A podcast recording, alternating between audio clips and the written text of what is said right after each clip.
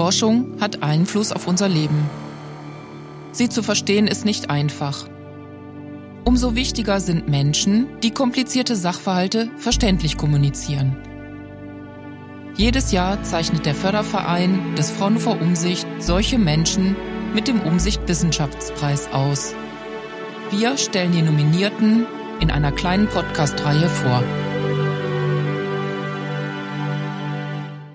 Herzlich willkommen, Philipp Bethke nominiert in der Kategorie Journalismus. Ja, mein Name ist Philipp Bethke. Ich bin Wissenschaftsredakteur beim Spiegel in Hamburg seit nunmehr äh, über 20 Jahren. Ich äh, habe mal Biologie studiert, habe auch promoviert in Biologie. Danach bin ich zum Journalismus gekommen und arbeite in der Wissenschaftsredaktion vom Spiegel. Worum geht es in Ihrem Artikel? Ja, im Artikel Strahlend Grün geht es um Atomenergie, ein sehr kontroverses Thema, das wir uns aber nochmal vorgenommen haben, im Rahmen des, äh, der Klimawandeldiskussion. Der Klimawandel ist, glaube ich, das größte Problem, das die Welt derzeit äh, zu bewältigen hat. Und äh, die Atomenergie ist ein klimaneutraler Energieträger. Äh, wir wissen alle, wie kontrovers das Thema ist. Andererseits wird eben bei der Produktion von Energie mithilfe des Atoms kein CO2 ähm, ausgestoßen.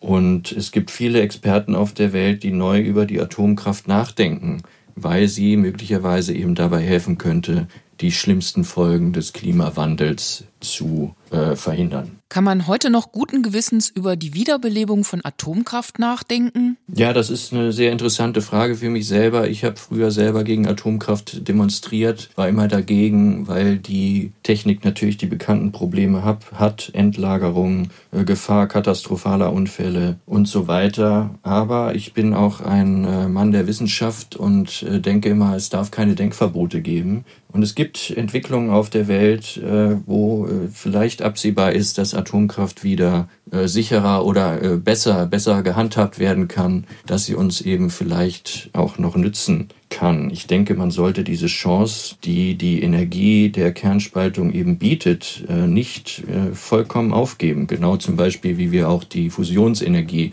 ja nicht aufgeben, sondern dort weiter forschen. Und ähnlich sollten wir es, glaube ich, bei der Atomenergie tun. Also keine Denkverbote. Darüber kann man mindestens streiten. Wie war denn die Resonanz? Aus den genannten Gründen habe ich sehr viel Reaktion auf diesen Artikel bekommen. Atomenergie ist äh, auch für meine Generation, ich bin 53, äh, ein Riesenthema immer schon gewesen und ist emotional einfach stark besetzt und deshalb reagieren die Leute natürlich auf so einen Artikel. Was macht gute Wissenschaftskommunikation aus? Ja, gute Wissenschaftskommunikation macht aus, dass man jenseits aller äh, Urteile und Emotionen auch und Ängste, möglicherweise auch wirklich die Techniken nochmal äh, genau anschaut und äh, versucht zu erklären äh, anhand der Fakten, die es zu den Themen gibt, wo äh, die Probleme liegen, wo die Gefahren liegen, wo aber auch die Chancen liegen. Und das äh, Thema Atomenergie ist da ein sehr gutes Beispiel. Äh, das ist ja extrem emotional aufgeladen.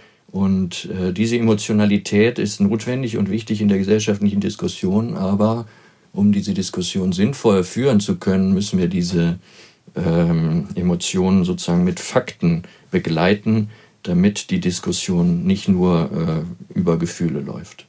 Danke fürs Zuhören. Informationen zum Umsicht Wissenschaftspreis, zur Preisverleihung und über Fraunhofer Umsicht finden Sie auf unserer Webseite umsicht.fraunhofer.de. Dort können Sie auch unseren Newsletter oder RSS-Feed abonnieren, um keine Podcast-Folge zu verpassen. Übrigens findet die Preisverleihung am 2. Oktober online statt. Bis dahin, bleiben Sie gesund.